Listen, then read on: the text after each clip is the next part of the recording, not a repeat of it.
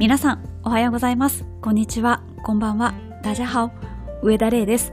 ランナーのためのインスタグラム連動型ポッドキャスト、ランニングチャンネル第42回になります。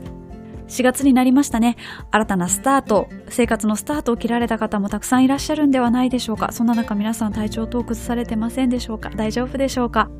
さて、いつもこの番組の冒頭では、今週のリスナーさんということで、ハッシュタグ、ランニングチャンネルをつけて、インスタグラムに投稿してくださった皆さんの投稿をご紹介するコーナーをやっておるんですけれども、あの、今週のテーマのお花見ランスポットで、皆さん、あの、ランニングチャンネルのハッシュタグをつけて、お花見ランを行かれた方の投稿がすごく多かったので、あの、それをですね、あの、ランナーズボイスの方で主にご紹介したいと思います。まあ、ですので、お花見の部はそちらの方で、それ以外の投稿でいくつかご紹介したいと思います。まずは始まりましたね。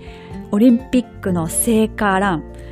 そちらの方にボランティアで参加されたリスナーさんがいらっしゃいます。ボランティアってどういうふうに申し込めばいけたんですかね？全然方法とか知らなかったので、そういうボランティアがあるっていうこと自体私知りませんでした。びっくりしました。で、ちなみになんですけれども、私よくランニングする地域がですね、結構オリンピックの会場になっていまして、で、去年延期が決まってから一回建てられてた施設、仮設のものとかは全部撤収されまして、で、なんか周りの囲いとかもされてたんですけど、それも一回撤去されて、しばらくそのまま置きっぱなしになってたんですけれども、ここ最近ですね、また建て始めましたね。何の競技なんですかね？あの BMX とかスケボーとかあるんでしたっけ？なんかそういう競技ってあの必ずしも専用のその競技場みたいなのが必要ないので仮設で作ったみたいなスタンド席なんですよね。だからそれをもう一回建て始めてたりとかあとあのちゃんとしたあの常設の競技場みたいなところもその入り口のところにこうチケットトを切ったりとか多分手荷物検査したりするようないかにもそういうようなゲートっぽいテントとかもまた建てられたりとかしていてこれはやる気でいるのかなみたいな感じのこう静かなる決意をちょっと垣間見てるような気がします。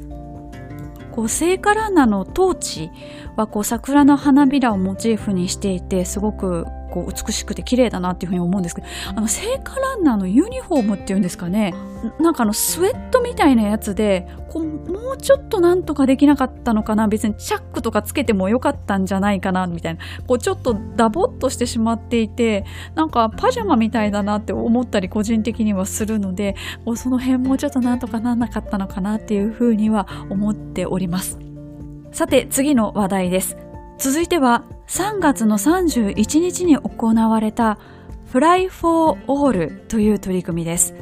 えっと、こちらはですね、レッドブルのエアレースという飛行機のレースが以前行われていたんですけど、日本だったら千葉の、あの、なんか浦安とか幕張とかあっちの辺で、あの、されてた飛行機レースなんですけれども、それに参加していた小型機のパイロットの方が、空にニコちゃんマークを描くっていうプロジェクトをやってらっしゃって、それが3月の31日に行われました。3月31日のお昼の12時頃から1時ぐらいまでにかけて、まあ、東京の1、2、3、4、5、6、7、8、9、10、11箇所でニコちゃんマークを描くっていう、まあ、デモンストレーションをされたんですよね。このニコちゃんもちょっとなんか下がり目調のなんかちょっと緩い感じのニコちゃんであのすごい可愛かったですね。私は直接見ることはできなかったんですけれどもあの見たっていう方の写真をいくつか拝見しました。あのちなみにブルーインパルスが東京に来た時はあのたまたま外に出たらそこにブルーインパルスがいましてめちゃくちゃ感動しましたね。そのブルーインパルスが出動するのにいくらお金かかるとか、それが税金だとか、なんとかかんとかとかいう議論は抜きにしておいて、なんかこのコロナ禍で空を見上げて子供みたいに、わーって思うって機会ってないじゃないですか。コロナ禍じゃなくてもあんまりないと思うんですよね。もうそれが自分だけじゃなくって、その場にいる人たちがみんなそういうふうに思うようなパフォーマンスを空でやってのけるっていうのはすごいなっていうふうに思いましたね。なのでこのフライフォーオールを生で見れた方っていうのは、その同じぐらい感動されたんじゃないかなっていうふうに思います。いつも通りの4月であれば、こう見るからに新入社員みたいなですね、こう着慣れないスーツを着ている若者たち、あれちょっと君、あの、スーツの上着の裾短くないとか、あの、袖短くないみたいな子とかいるじゃないですか。ああいうところにすごい初々しさを感じたりとかですね、おそらく最初の研修とか入社式とかで東京に来る新入社員の子たちがたくさんいるので多分それが入社式とかが終わってなんかこれからどこご飯食べに行くみたいなこう大学生のノリがまだ残ってる感じで集団でリクルートスーツでいる子たちとかですね。そういうのを見てああ春が来たなって思ったりするんですけれども、まあ、今は日中私が外出てないっていうこともあってまあ、そういう風景は見れなくなってしまったんですが、まあ、毎日ほぼ毎日走っているので、まあ、走っている最中に四季の移ろいを感じるというか、まあ、そういうことをこう体感できる趣味を持っててよかったなっていうふうに思いながら日々走ってます。皆さんはいかがでしょうか？ということで、この番組ではですね、ランニングチャンネルのハッシュタグをつけて、インスタグラムに投稿してくださいますと、漏れなくいいねしに行きます。必ずいいねしに行きます。えそして、この冒頭の今週のリスナーさんでご紹介させていただくこともありますので、ぜひぜひ投稿してみてください。よくですね、この今週のリスナーさんに取り上げていただきありがとうございますとか、ランナーズボイスで取り上げていただきありがとうございますっていうようなお礼のメッセージをいただくんですけれども、皆さんのコメント、メッセージ、投稿がないと成り立たない番組ですので、こちらこそありがとうございますという、本当にその感謝の気持ちでいっぱいです。えそしてこの番組はですね日本だけでなく世界の方もなんですけれどもたくさん聞いてらっしゃる方いらっしゃいますのでぜひぜひ同じ番組を聞いているリスナーさんがどういうふうに走ってらっしゃるのかも覗いてみてください。ということで以上今週のリスナーさんでした。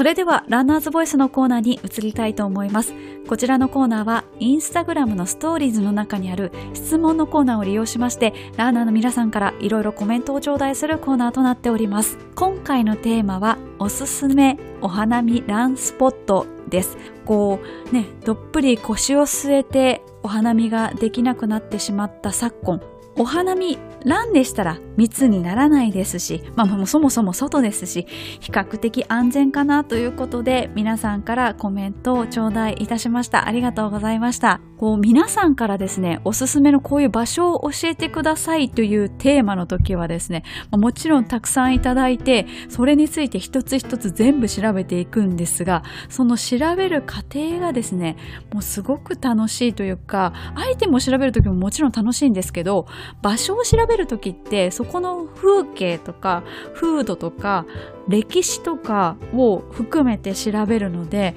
本当になんか旅してるみたいですし前も言ったかもしれないですけどなんかブラタモリを一人でやってるみたいな気分になって一人でほーとかへーとかそうなの？みたいな感じでですね独り言を言いつつ原稿を仕上げております。ということで早速皆さんからいただいたおすすめのお花見ランスポットをご紹介していきたいと思います。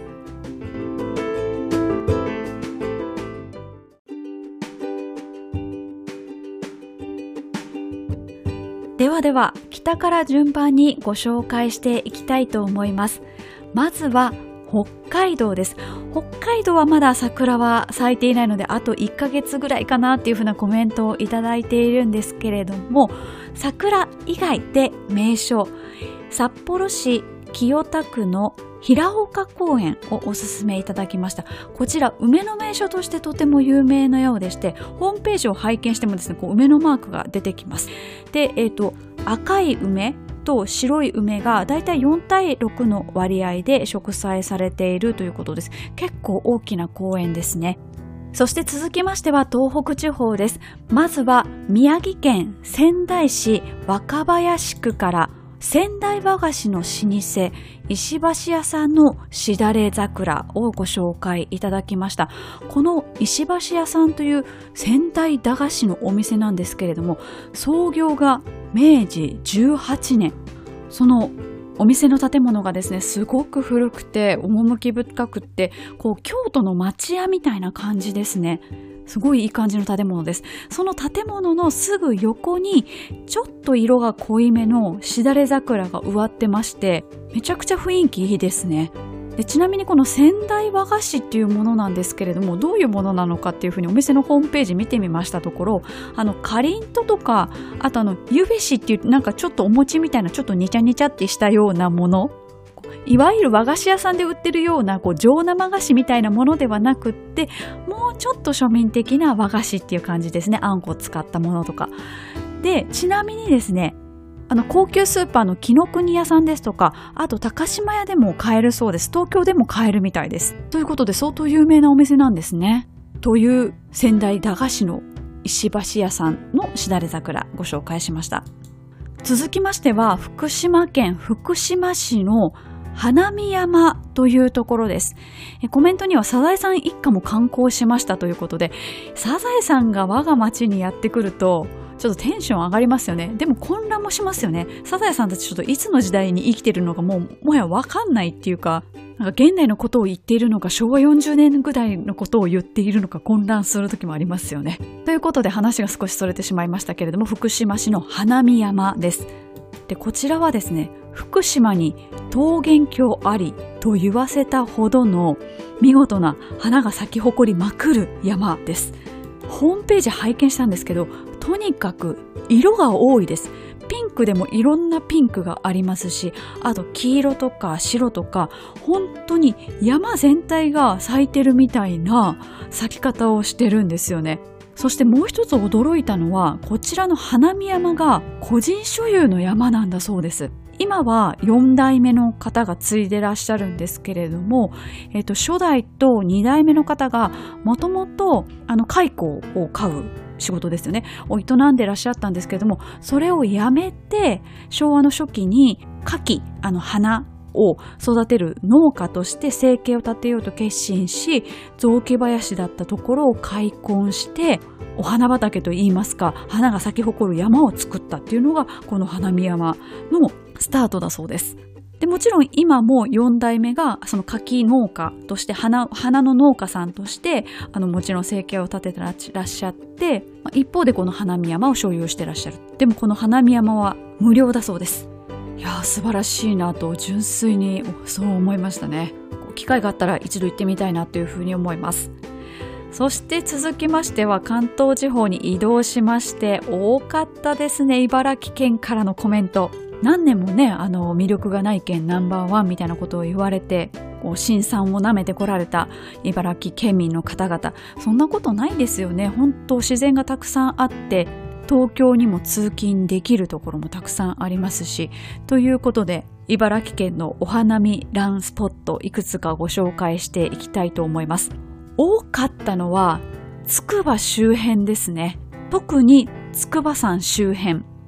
えー、つくばりんりんロード、例年2月からゴールデンウィークぐらいまではお花見ランができますということで、桜だけじゃなくてですね、菜の花が咲いてるようなスポットもありましたね。えそして今、まさに今はですね、八重桜が見頃になっていまして、こう、筑波山をバックにですね、こう、八重桜がこう、道沿いに咲いてるみたいな綺麗な風景が見れます。あと、まあ、筑波のすぐ北側にある下妻市、あの、下妻物語の下妻市ですね。えここの小海川という小さな貝の川と書いて小海川の菜の花ロード、ここも菜の花一面真っ黄きでした。また、筑波山を望むという意味では、筑波市の、えー、六所皇太神宮跡というところがございまして、えこちらの周辺にはですね、かやぶき屋根のお家があって、かやぶき屋根越しの桜と筑波山っていうなんか日本の原風景みたいな感じですね。えそんなお花見ランスポットもあります。えそして筑波の中心部といいますか、筑波といえばですね、こう宇宙関係とか科学技術関係とか、あと私ぐらいの世代の方はですね、え国際科学技術博覧会、エキスポ85、こう科学万博が行われたっていうのをですね、うすらぼんやり覚えてる記憶が私もあります。ということで、筑波といえばの JAXA の周辺の桜並木、あと筑波農林研究所付近の桜が見事ですというコメントをいただいております。おそらくつくばは昔から住んでらっしゃる人が住んでらっしゃる地域とあとまあそういう科学博とかに合わせて新しく作られた町とかこう同居してる感じなんですけれども町が作られたのも多分科学博の前後だと思うのでその時期に桜を植えていたとしたらもう30年とか30年以上経っているのできっと立派な桜になっているんでしょうね。本当つくばはあのつくばマラソンっていう有名なマラソンがあるんですけれども私そのの10キロに出た時にフルマラソンの方が出る人が断然多いので10キロはその後にスタートするんですけど10キロの人がつくばエキスプレスのつくばの駅にですね到着する時間ってあんまり人いないんですよね。でもつくばってものすごく開けていてなんかこう区画が大きくって歩道とかもめちゃくちゃ広いんですよ。なのでこう Google マップで見てみてもこう自分が東西南北のどこにいるか分かんないんですよ。目印がないんですよ。そのなんか歩道とかが広すぎて。なのでこうこうちょっと100メートルぐらい動いてあ初めて私こっちの方方向行ってるんだみたいな感じでですねあたふたした記憶があります。それでそこで結局あたふたしてたもんだからあの会場まで走っていかないといけなくなってしまって、まあ、合計で多分1 2 3キロ走る羽目になったっていう苦い思い出があります。はい。それでは茨城県続けてご紹介していきましょう。水戸市の偕楽園、そして千葉港周辺です。千葉港はですね、以前、あの、湖か沼かみたいな話をした時に、水深が千箱の場合は1メートルしかありませんので、分類上は沼なんですけれども、昔から千箱っていう風に、湖っていう風に言われてるので、今もその名称を引き継いでるっていうようなエピソードもご紹介しました。そして、あの、水戸の偕楽園なんですけれども、あの、4日までなんですが、チームラボ、偕楽園光の祭りというのが行われておりましてこのリスナーさん写真投稿してくださったんですがちょ50ギガっていうご存知の方多いかと思います。あの、水墨画というか筆で描かれた、例えばカエルとかウサギが擬人化して、こう街の中をですね、楽しく遊んでいるみたいな、すごく楽しい絵なんですけども、あの、その長寿ギガに出てくるようなこう動物たちがですね、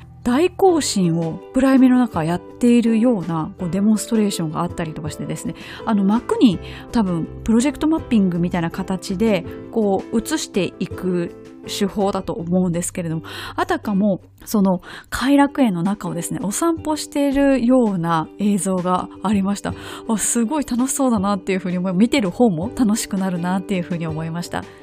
あと茨城県からはその名の通り桜川という川の桜川堤というところですね。ご紹介いただきました。この桜川鼓なんですけれども明治43年にある方が足の病気の全開、まあ、治ったお礼にと堤下の道祖神、まあ、旅の神様に200本の桜を寄贈したことから始まり現在では花見の季節になると4キロにわたる500本のソメイヨシノが咲き誇りますというような紹介文があったんですが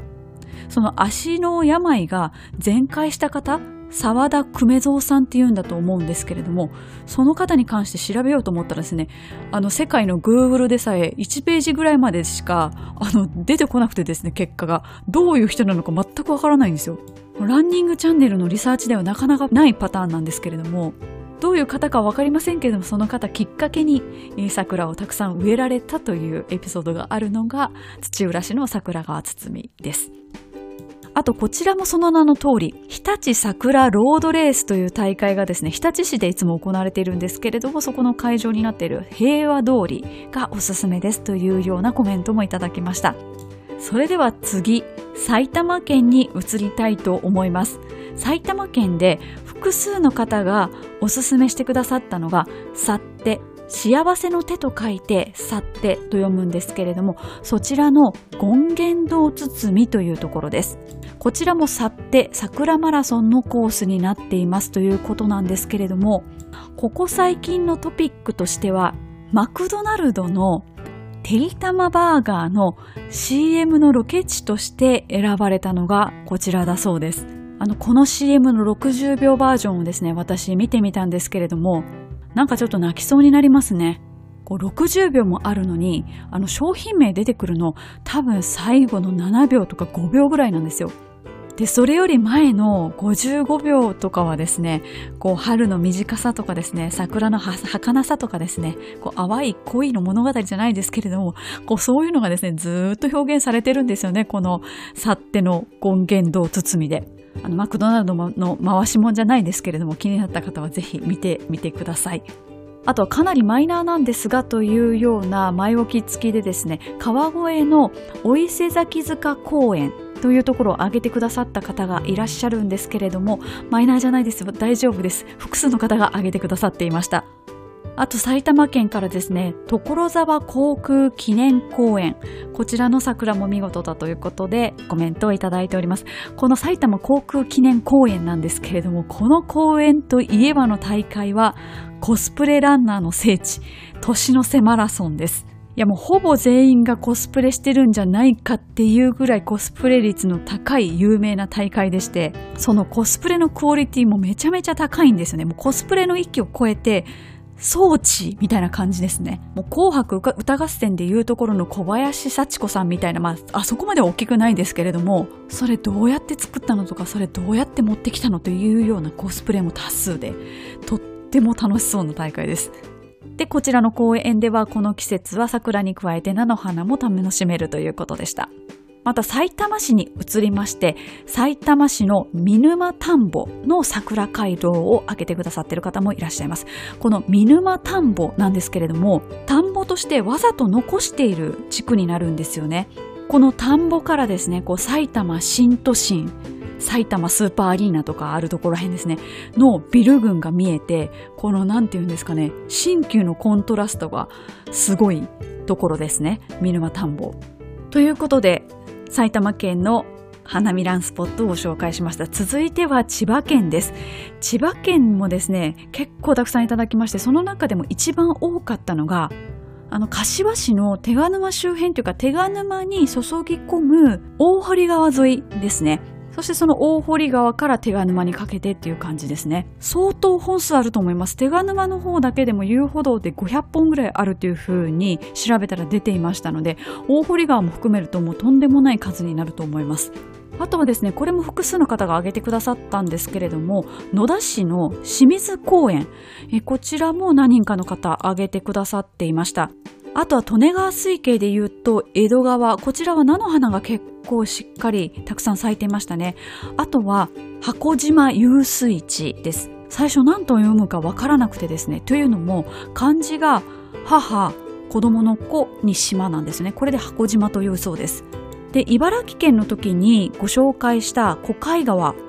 小さな貝の川ですね。えこちらが、あの、以前水害を起こしたそうでして、で、その後に遊水地として整備されたのが、この箱島遊水地だそうです。この遊水地からも筑波山を望むことができるという形です。えそして東京の方に近づいてまいりますと、葛飾八幡宮市川市です。葛飾っていうので、もしかしたら寅さんとかの葛飾かなと思ったらですね、市川市でした。最寄りで言うと元八幡駅ですね。こちらには、なんと樹齢1200年の天然記念物に指定されているイチョウの木もあったりということで、桜以外も見物の木があるという神社です。八幡宮ですから、厄除けの神さんですね。王神天皇が祀られている神社になります。あと神社で言うと、松戸市にある松戸神社を開けてくださっている方もいらっしゃいました。そして東京に移りたいと思います。東京でやっぱり多いのはですね、皇居周辺ですね。その皇居の1周5キロのコースも別にあの選ばなくとも自然と桜が目に入るっていうぐらい桜の木がたくさんあります。で東京の方ってお花見好きなんだなって思うのがこの皇居周辺とかでですね普通の公園で別に何も明るくないところで比較的暗いところでシート広げてあの宴会してらっしゃる方とかコロナ禍の前は結構いらっしゃりいらっしゃったりしてあのこんなライトアップされてない暗いところでもやるんだなってびっくりしました。まあ、そしてその皇居周辺の中でも特に有名なのが千鳥ヶ淵。もうこれは有名すぎるぐらい有名ですね。やはり水辺の近くにある桜ってこう、どうしてもその水辺の方に伸びていくじゃないですか。で、なんかこう大きく横に伸びるっていう印象ですよね。で、走ってはダメですけれどもという前置き付きでいくつかいただいたのは、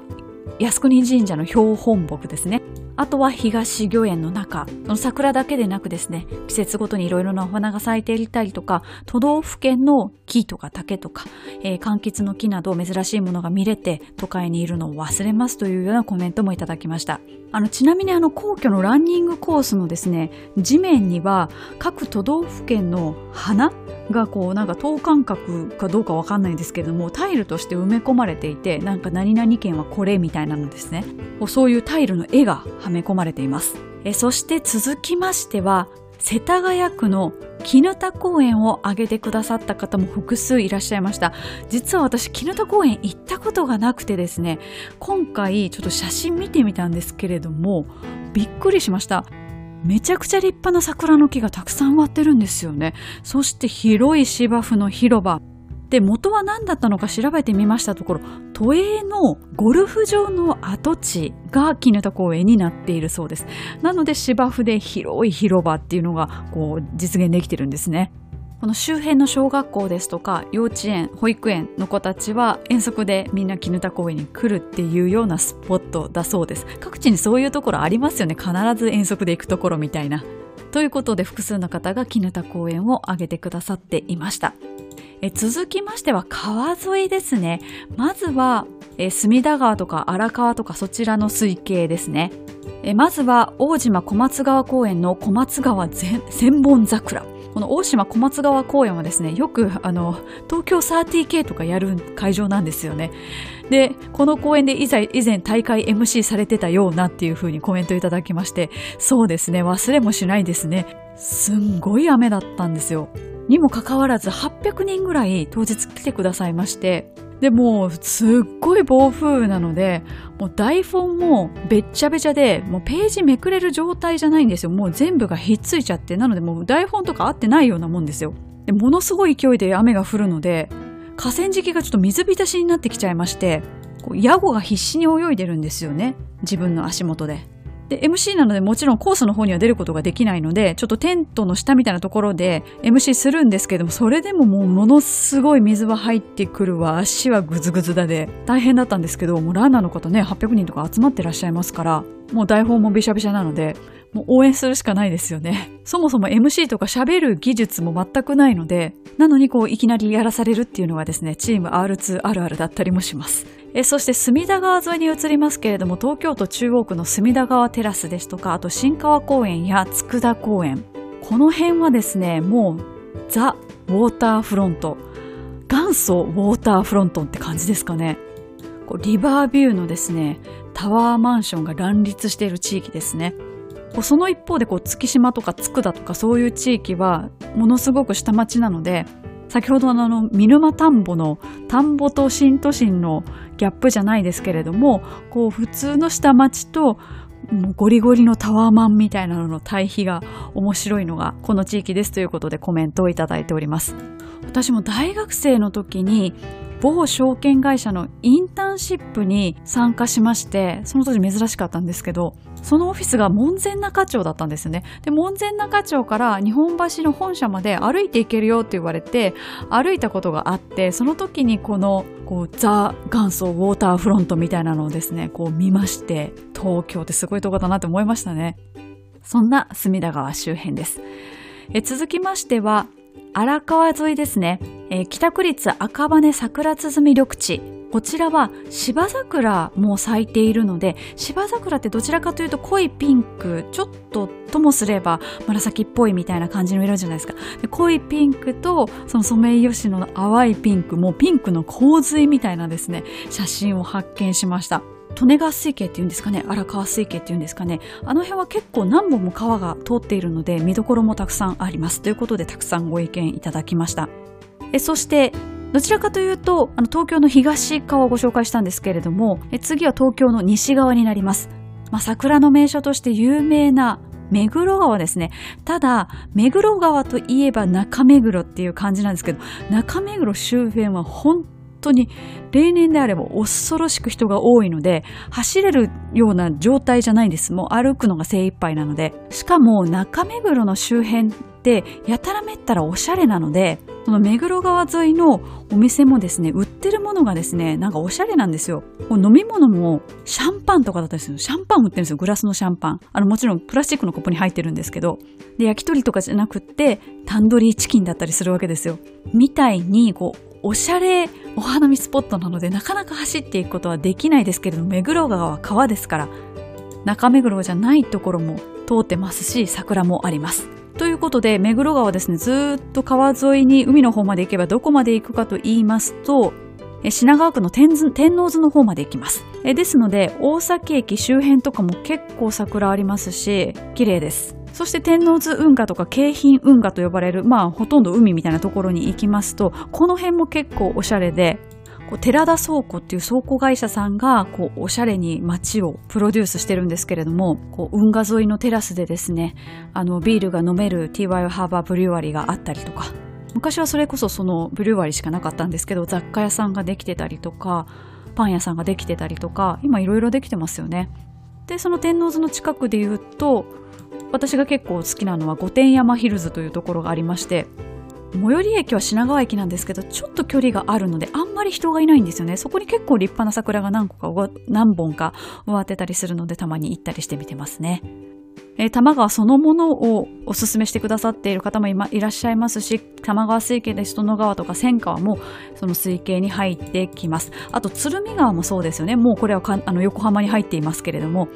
ということで、多摩川も大きい川ですし、すごく綺麗に河川敷が整備されていて、ランニングしやすいところになっているので、花を見に行くというよりかはいつもランニングしているところに桜があるみたいな感じですかね。ということで神奈川県横浜市に入ってきておりますが横浜といえば港町ということで有名な公園港の見える丘公園を挙げてくださっている方も何人もいらっしゃいます。異国情緒漂うような感じでですね、まあ、桜というよりか桜もあるんですけれどもチューリップとかそういうお花がですねこう西洋的な庭園に植わっているというような形ですね。あと港未来を挙げてくださっている方もいらっしゃいました。そしてコメントいただいて地図を見てびっくりしたんですけれども横浜市瀬谷区の海軍道路というところです。まさに桜トンネルですというようなコメントをいただきました。例年であれば一般開放されているとのことなんですが、ちょっと今年は開放されてないかもしれないですね。その名の通り、日本海軍が使用していた道路だそうです。この地区に上瀬谷通信施設というところがありまして、その中に横須賀海軍資材集積所というところがあったそうです。その物資を輸送するために建設された海軍用の専用道路が海軍道路というふうに今名付けられているそうでして地図を見ると不自然なぐらいまっすぐなんですよ。でそこに昭和50年代にですねソメイヨシノ300本植樹されて、まあ、桜の道になったということです。あと桜の道ということでご紹介しますと鎌倉市と逗子市にまたがる鎌倉逗子ハイランドという住宅地です。こちらの住宅地なんですけれども、1970年に西武グループが開発、分譲した地域で、逗子から鎌倉にかけてあった山を切り崩して、約94万平方メートルの広大な分譲住宅地を作り上げたというような形で、ほとんど戸建ての、しかも結構大きめのお家しかない住宅地だそうです。駅から少し距離はありますし山手の地域ではあるんですけれども最近都心からそういう逗子とか鎌倉に移住したいっていう人が結構多いのでそういう方々にも注目されているエリアだそうです。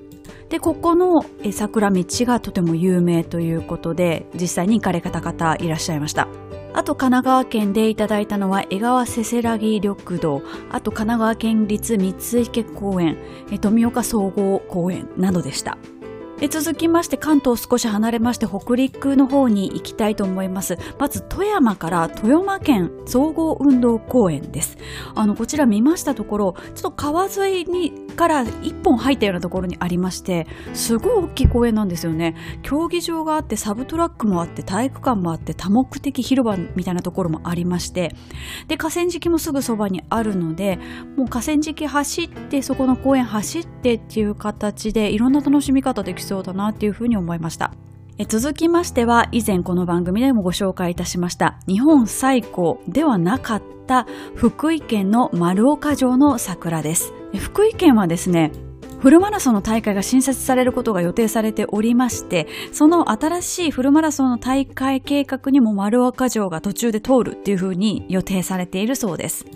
あと続きましては明確にここっていう場所ではないんですけれどもチャレンジ富士五湖ウルトラマラソンのコース沿い残念ながら今年は中止になってしまいましたけれどもちょうど桜の咲く時期で最高ですというコメントをいただいております続きましては長野県に移ります長野県でご意見が多かったのがですね千曲川ですね長野マラソンでもこの千曲川の川沿いを走るそうです。リンゴの花が咲いていて綺麗でしたというコメントをいただいております。この千曲川なんですけれども、長野県域では千曲川というふうに呼ぶんですけれども、新潟県域では信濃川というふうに呼ばれているそうなんですね。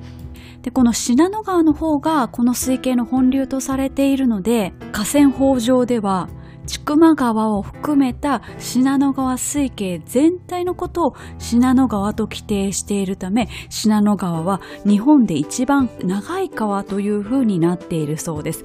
ただ全長 367km のうち信濃川と呼ばれている部分は 153km 千曲川と呼ばれている部分は 214km だそうでこれは長野県側のあのウェブサイトを見ているのでちょっと多分長野県の人たちはですね千曲川の方が長いのになっていうふうに思ってらっしゃる。雰囲気をものすごく感じる文章でですねちょっと面白くて思わずご紹介してしまいました。さて続きましては岐阜県の長良川の河原町周辺です。この河原町なんですけども非常に綺麗な街並みでして銀行でさえも町屋風と言いますか昔の日本家屋の作りをしております。この地域は江戸時代から長良川の重要な港町として奥美濃からの木材ですとか美濃和紙の陸揚げが多くてそれを扱う問屋街として栄えたということでその美しい街並みが形成されたというような理由なんですね。その古い街並みと桜めちゃくちゃ合ってます。続きまして静岡県からは沼津市門池公園とあと高長寺の桜です。この高長寺の桜ですけれども山門入って直後の参道はですねもう両脇に桜並木がもうずっと続いておりましてもうその光景がですね思わずあの JR 東海のあのそうだ京都に行こうっていうあのフェイバレットシングっていう曲が流れるやつですね。京都じゃないんですけどもそんな雰囲気も感じられる見事な風景でしたあと同じく中部地方愛知県からは音川ランニングコースそして庄内緑地を挙げてくださっている方いらっしゃいましたということで続きましては関西の方に行きたいと思います。まずは京都です。えー、京都市山科区の山科疎水です。私実は親戚が山科に住んでおりましてちっちゃい頃この疎水にですねよく花見しに行きましたね。今でも写真が結構残ってます。思いっきり昭和の頃ですからあのその頃の写真を見ますとですね母親がですねなんかティアドロップのですね紫色のレンズが入ったサングラスにですねなんかこうサマーセーターみたいなのを着ておりましてねいかにも昭和って感じですね。山科疎水、琵琶湖疎水とも言うんですけれども、あの、琵琶湖から京都に水を引くための水路なんですよね。小学校の頃京都市内に住んでいたんですけれども、あの、社会科の授業で、その地域のことを学ぶ教科書っていうのがあるんですよね。京都の場合は京都のことを学ぶ教科書っていうのがあって、この琵琶湖疎水のこととかですね、南禅寺のインクラインのこととかですね、勉強しましたね。懐かしいです。そして京都府でも少し大阪の方に行きまして八幡市の瀬割亭という場所があります。駅で言いますと京阪の岩清水八幡宮から10分ほど。ちょうどこの辺はですね桂川宇治川木津川3本川が通っておりまして、まあ、そのうちの木津川と宇治川の間のこう中州みたいな風になっている部分のことを瀬割亭あの包みの亭ですねという風に呼ぶそうです。桜のトンネルが 1.4km 続くそうです。続きましては大阪府に移りたいと思います。大阪でやはり多いのは大阪城公園の周辺ですね、桜だけじゃなくてですね、梅林と、あと桃の木も植わってますよというような形でコメントもいただいております。あと走れはしないと思うんですけれども、大阪の造幣局の桜の通り抜けを挙げてくださっている方もいらっしゃいました。そして、そして兵庫県に移りたいと思います。まずは神戸市からです。ルートを書いてくださった方がいらっしゃいました。神戸市東灘区の桜森公園からゆずり葉神社、天神山公園から二等家のバス道を通り、桜トンネル、マヤケーブル、王子動物園を経て JR の灘駅、そして母校の吹合高校から生田川に至るというようなランコースです。最初にお伝えしました東灘区岡本にある桜森公園なんですけども私こちら行ったことあるんですが桜森公園という公園の名前の由来はまさしくと言いますか桜森という水上勉の小説。その小説のモデルとなった桜の研究家の笹部慎太郎さんの邸宅跡が今公園として整備されています。なんて言うんですかね、本望と言えばいいんですかね、もう桜のその保護に生涯をかけた方が暮らした邸宅の跡地が桜の公園として整備されてるってすごく素敵なことですよね。しかもまあ桜森公園というような名前が付けられて、まあ、もしかすると相続税とかの関係で土地を手放さざるを得なくなったとかそういう事情も終わりなのかもしれないですけどそれでもこういうふうに整備されるっていうのはとても素敵なことだなっていうふうに思いました。あと、ゆずるは神社なんですけれども、フィギュアスケートの羽生結弦選手が参拝したということで、非常に有名になった神社でして、もう、羽生選手のファンの方々がですね、もう聖地巡礼とばかりにお参りにいらっしゃってるという神社です。あと、こちらの神社は、サッカーの日本代表のユニフォームについているエンブレムでおなじみのヤタガラスでも有名な神社です。っていうのも、祀ってある熊の狼の使いがヤタガラスというふうにされていて、ヤタガラスって3本足がある不思議なカラスなんですけれども、まあ、それが祀ってあるというかなんか御影石でできたサッカーボールとそのヤタガラスの像みたいなのがあったりしてですね、勝負事の神社みたいになってますね。ホームページ見てちょっとびっくりしたんですけれども、トップページに叶えたい願いがあれば当神社にお越しくださいってででんって書いてありまして、こんなに自信満々でこんなこと書く神社ってなかなかないなと。あの、願い叶えるのは神様じゃなくて本人ですからね。と、ちょっと元巫女さんとして思ったりもしてみました。あと同じく兵庫県からはですね、宝塚市、宝塚大劇場の前の花の道、満開の桜がとても綺麗ですということで、よくそこの桜ですかね、その桜と宝塚大劇場とそこを通る阪急電車みたいな映像がよく流れますね。私大学生の頃に阪急電車を通学で利用してたんですけれども、たった一度だけなんですが、宝塚の方、車内でお見かけしました。しかもですね、男役の方と娘役の方が、まあ、2人で電車で乗ってらっしゃって、一番こう車両の端っこのですね、4人掛けのシートで2人で座ってらっしゃったんですけども、私初めてオーラというものを見ましたね。もうなんかスター性が溢れすぎてて、なんかもう近寄っちゃいけないみたいな感じですよね。めちゃめちゃ神々しかったですね。同じ阪急沿線で言いますと、関西学院大学周辺の桜並木。こちらの大学はキリスト教系の大学なので建物とかもすごい綺麗なんですよね。でその時計台まで一直線に咲き乱れる桜は圧巻ですというふうにコメントをいただいております。あとはですね同じく阪急沿線になっちゃうんですけれども宿川ですとか芦屋川ですね。この周辺の大学はですね大体この辺の川の河川敷で新刊コンパっていうんですかお花見コンパみたいなのをやりますね。もう20年以上前のことかと思いますとちょっとゾッとしたりもするんですけれども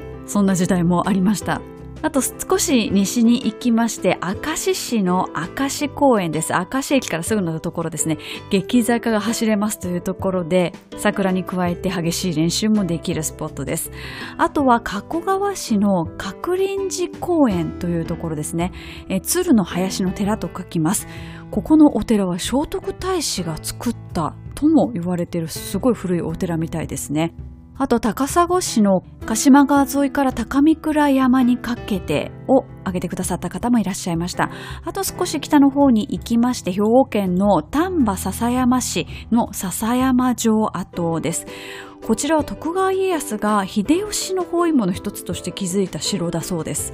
で丹波篠山桜祭りというのが例年であれば開催されておりまして外堀沿いには桜が約1000本植わってるそうですでこういう桜祭りにはですね決まり事と言ってもいいぐらいのぼんぼりが毎年3月下旬から4月上旬にかけてライトアップされてるそうです。続きまして中国地方に行きたいと思います。まずご紹介したいのが岡山県真庭市の旭川リンクルライン、えーと、総延長25キロの自転車道路です。で城下町の町並み古い町並みがあったりですとかあと国指定の文化財に指定されている1907年地区の小学校旧宣教尋常小学校というそうなんですけれどもえこちらはですね映画の「オールウェイズ三丁目の夕日」ですとか「蛍の墓」などの映画ロケ地として使われた場所だそうです。写真を拝見しましたところとてもなんかこう壮大な感じの建物でしてこの小学校を設計されたのは江川三郎八という福島県出身で福島県と岡山県に勤めた建築技師の方。この江川さんが設計された建物というのは江川式というふうに言われているそうでして擬洋風建築と呼ぶそうです。擬洋風というのは、まあ、洋風風ってことですね。純粋な洋風建築ではなく、洋風建築を模したような建築物。ということで岡山県福島県中心にこの江川さんの建築というのが今も残っているものがあるそうですでちょうど去年この方の建築物に関する展覧会が東京で行われたそうで、まあ、途中でちょっとコロナで中止になっちゃったんですけれどもとても印象的な建築を作られる方ということですね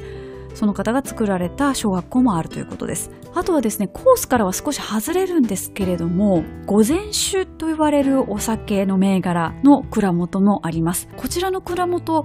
つい最近ですね、テレビで、あの、女性の当時さんでいらっしゃるんですよね。で、その方のドキュメンタリーの番組が放送されていて、私たまたまそれを見てたので、わあ、あの午前酒だっていうふうに思いましたね。でもその蔵の写真を拝見すると、なぎなたぼこ、京都の祇園祭のなぎなたぼこのちまきっていうなんかお守りみたいなやつなんですけど、それが貼ってあったりとか、あとドキュメンタリーで見た時は、京都の松尾大社っていうところのお札が貼ってあったりとか、まあ、そこはもうお酒の神様なので、まあ、そこのお札貼ってあるのは普通かなと思ったんですけれども、もう結構なんか京都のものが置いてあったので、もしかするとちょっと京都にゆかりのある酒蔵だったりするのかなっていうふうにちょっと思いました。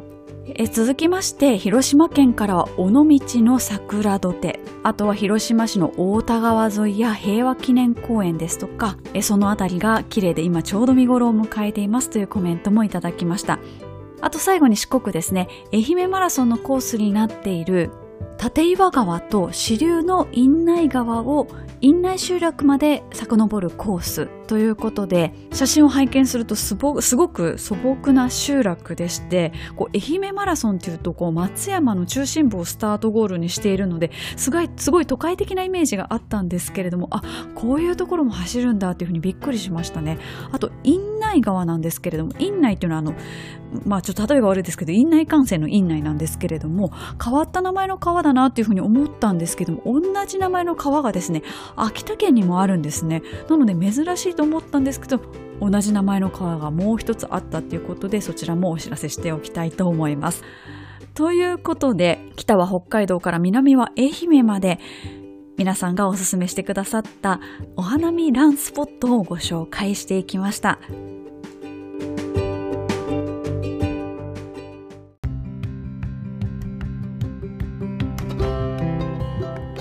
続きましては教えてガーミン先生のコーナーに移りたいと思います。こちらのコーナーはガーミンジャパンよりガーミンマスターとして認定していただいている私がガーミンの楽しい使い方ですとか面白い機能についてご紹介するコーナーになっております。今回もおそらく日本一早いレビューということで4月1日に発売となりましたガーミンの体重計インデックス S2 についてお話ししたいと思います。これまで皆さんに内緒にしてたんですけれどもこのインデックス S2 を私年末から4ヶ月ほど使わせていただきました。そしてガーミンジャパンの公式の YouTube で動画の方にも出演させていただいております。一般的に体重計ってあんまり頻繁に買い替えるものじゃないのでそれまで使っていた体重計は一応体脂肪率とかもわかるんですけれども10年前ぐらいのやつなのかなっていう感じででいきなり新しいものに変わったのでもう驚くポイントばっかりでめちゃくちゃ楽しませていただいております。ということで、もう知ってるよという方もいらっしゃるかもしれないんですけれども、まずはこのインデックス S2 で測れるものについてです。体重、BMI、体脂肪率、骨格筋量、骨量、そして体内水分量です。で、皆さん体重を測るときってどうされてますか？っていうふうにちょっといきなり質問をしてしまったんですけれども、体重計に乗ります。体重と例えば体脂肪計だったら体脂肪が出ます。それを見ます。メモします。っていうようなこう一連のフローがあるかと思うんですけれどもインデックス S2 はですねガーミンコネクトをお持ちの方であれば Wi-Fi を最初に設定するんですけれどもそれを設定すれば自動的に転送されますなので本当に乗るだけですあのいい意味ですごくいい意味で体重計としての存在感がないです。本当に乗るだけなので。体重をつけるっていう煩わしさ全くなしですね。しかもガーミンユーザーの方は普段からガーミンコネクト見てらっしゃって、その自分が普段から見てるアプリで体重管理もできるっていうのが、一元管理できるのがすっごく便利だと思います。あと動画の中でもあのお話しさせていただいたんですけれども、皆さんがよく気にされている VO2max こちらの計測体重が関係してくるので体重をこまめに測ることによってより正確な VO2max をですね測ることができるっていうことであのもし今回インデックス S2 興味ないよとかインデックス S2 買わないよっていう方もですねぜひお持ちの体重計でいいので体重を測ってガーミンコネクトに手入力する機能がありますのでぜひガーミンコネクトに体重つけていってみてください。そうするとあのより正確なものが出ます。えそして体脂肪率と骨格筋量が出てきますのでランナーの場合減量する時ってやはり筋肉が減らないかっていうのをすごく気にされると思うんですね。私もそうなんですけれども。なので、例えば体重が減りました。でも体脂肪率変わらずで骨格筋量だけ減ってますってなったら、それって筋肉減ってることなので、これ気をつけなきゃいけないなとか、私が今そうなんですよ。筋肉が減っていってしまっていて、走る量はそんなに変わってないんですけれども、体重は4キロぐらい痩せたので、筋肉が痩せちゃってるんですけどね、ちょっとこの傾向が続くようであれば、ちょっと気をつけなきゃいけないないな、みたいなことがわかるわけですよ。そのデータを見てみると。あとは体内水分量ですね。こちらもわかるので、例えばですね、朝起きた時に測ってみる。例えば女性の場合は生理中はむくみやすいのででもむくみやすいって言っても実際どれぐらいむくんでんのかなっていうのはその S2 に乗ってみればわかるのであこんなに水分量が高いんだっていうのを認識することができますし例えばトレーニングした後に乗ってみる汗かいた後に乗ってみるその時の水分量を測ることによってどれぐらい脱水してるかっていうのも計算することができますからそれをこうこまめにつけていくと、まあ、例えばレースの時にどれぐらい補給したらいいのかとか今までの自分の補給って正しかったのかっていうのを見返すことができます。ちなみになんですけれども特に女性はそうだと思うんですが体重計に乗る時ってできればその日の一一番痩せてる時に乗りたいっていう願望があるんですよね。なので、朝一で何にも胃の中入ってない、水分さえも入ってない状態で、まあ、例えばですよ、真っ裸になって測ってみるとか、そういうことをやるんですけれども、インデックス S2 の場合は1日に何回も乗るとそれがレンジとして出てきます。えっ、と日時のグラフっていうのはもちろん出てくるんですけれどもこうその中にですね複数回測った日はレンジで表示されるようになってます。で、え、ー、と、一応そのプロットされる点としては、その日一番最後に測ったものがプロットされるようになっています。もちろん自動転送されたものも、あの、ちょっと明らかにこの体重違うなっていうのは、もちろんガーミンコネクトの中で消すことができるので大丈夫です。あとこれすごいなと思ったのは自動振り分け機能ですよね。今までご家族で体重計って共有されるじゃないですか。マイ体重計とかあんまり持ってる方いらっしゃらないと思うんですけれども。で、そういう時に、例えば体脂肪率とかを測る目安として、身長とか男女の違いとか、あと年齢とかを入れたかと思うんですけれども、それで、例えば体重計のところこう上下とか押して、なんかユーザー1とかユーザー2とか言って自分のモードにしてから乗るるみたいな手順が必要だったんですが、このインデックス S2 の場合はですね、もう乗ると、あ、この体重は誰々だなっていうので、その人のガーミンコネクトに送るっていう風になってます。なので、あの先ほど、いい意味で存在感がないっていうのはこの点もそうで、なので体重計になんか触るっていうことがないんですよ。本当に乗るだけで自動的に転送してくれるのでめちゃくちゃ便利です。まあこれ我が家でもやってみてるんですけれども、いや、これもし体重が似通った人とかだったら、どういうふうに振り分けるのかなとか、ちょっと気になったりはするんですけれども、少なくともなんか、あの、家族で管理する分には、もう十分事足りるぐらいの、その振り分けの精度です。いやほんと体重つけるのめんどくさいとかあ体重測るの忘れたとかそういうのが極端に少なくなりますねでおかげさまでその年末使い始めてから3キロ4キロ近く体重が落ちました。何か無理になんかしたっていうわけじゃないんですけれどもその記録を取ることの煩わしさの分がこうごっそり抜け落ちてデータをちゃんと見る向き合うっていう時間に当てられたっていうのが結構大きいんじゃないかなっていうふうに思います。レコーディングダイエットとかよくありますけれどもねああいうのってこうレコーディングするのがめんどくさいじゃないですか。もうレコーディングされた後の記録を見て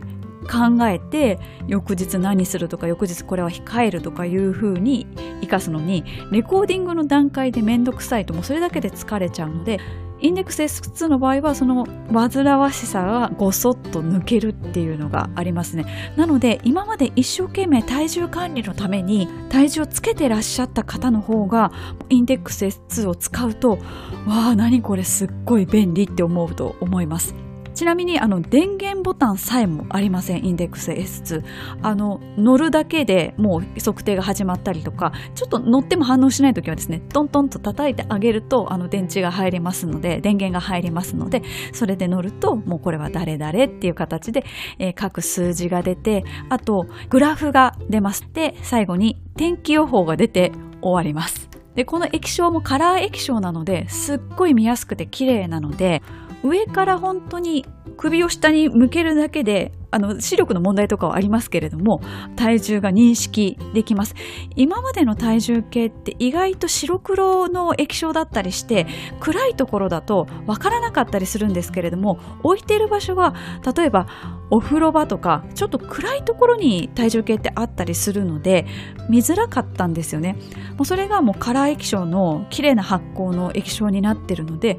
もうすぐわかります。でもパッて見てあ今日この体重だなって前日にももちろん出ます。でも別にそれは自分の中であんまり頭の中で覚えてなくってもうあのガーミンコネクト見返した時に思い出すみたいな感じですね。でちなみに電池式なんですけれども単4電池4つで動きます。で私のいただいた S2 は最初からちょっと電池がついてましてそれがテスト電池なのかどうなのかわからないんですけれどもついこの間電池切れを起こしたので3ヶ月から4ヶ月ぐらいは持つと思うんですが多分その電池もともと消耗してたんじゃないかなっていうふうには思います。体重計って普段全然電気使わないので本来であれば、まあ、w i f i で飛ばすとかそういうのはありますけれども。なのでちょっと電池持ちに関してはちょっとさらに次電池買い替えるまでちゃんと覚えておきたいと思います。あと何か不具合みたいなのがあるとすればあのたまに乗ろうとした時にですね砂時計マークが出ましてあの、ちょっと考え中みたいなマークが出て、いや、今お風呂出たばっかりで今測りたいのに、みたいな感じで、こう、こっちを測りたい気持ちが満々なのに、インデックス S2 ちゃんの方ですね、ちょっと待ってみたいな感じで待たされることがたまにあったりします。で、ペアリングに関しては、ガーミンのこれまでの製品と全く同じ方法です。はい。あの、ガーミンコネクト上にですね、これを発見しましたみたいな画面が出てきてですね、ペアリングするだけです。あとは、まあ、Wi-Fi を入れていただくというような形になります。実はこのインデックス S2 大変好評らしくてですね、えー、公式のオンラインショップではもう売り切れてるらしいんですけれども、えー、ガーミンの中の一人によるとですね、次回の入荷も急ぐように頑張ってますということですので、そのうちじゃんじゃん日本に入ってくるんじゃないかなっていうふうに思います。ですので、買いたか、買いたかったのに、あの、公式の方を見たら、もう売り切れになってたっていう方もですね、もう少しお待ちいただければと思います。ということで、今回の教えてガーミン先生は、ガーミンから4月1日に発売されました体重計インデックス S2 についてレビューをお伝えしました。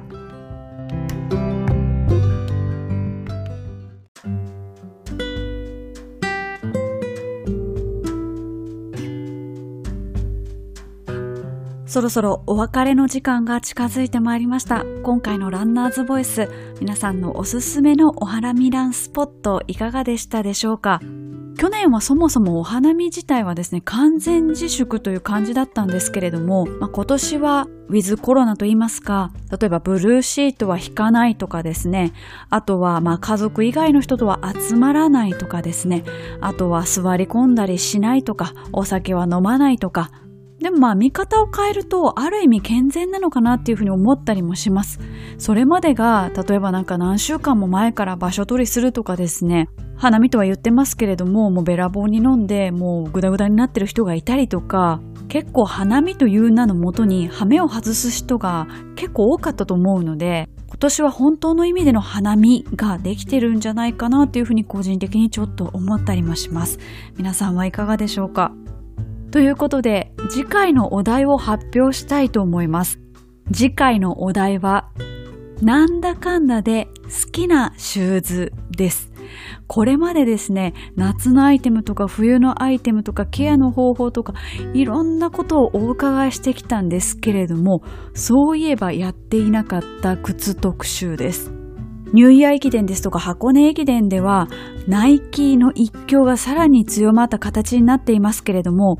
我々市民ランナー界では私の肌感覚ではあるんですけれどもいろんなメーカー試されてる方増えたんじゃないかなっていうふうに思っていますなので皆さんのお気に入りのシューズなんだかんだで好きな靴教えてください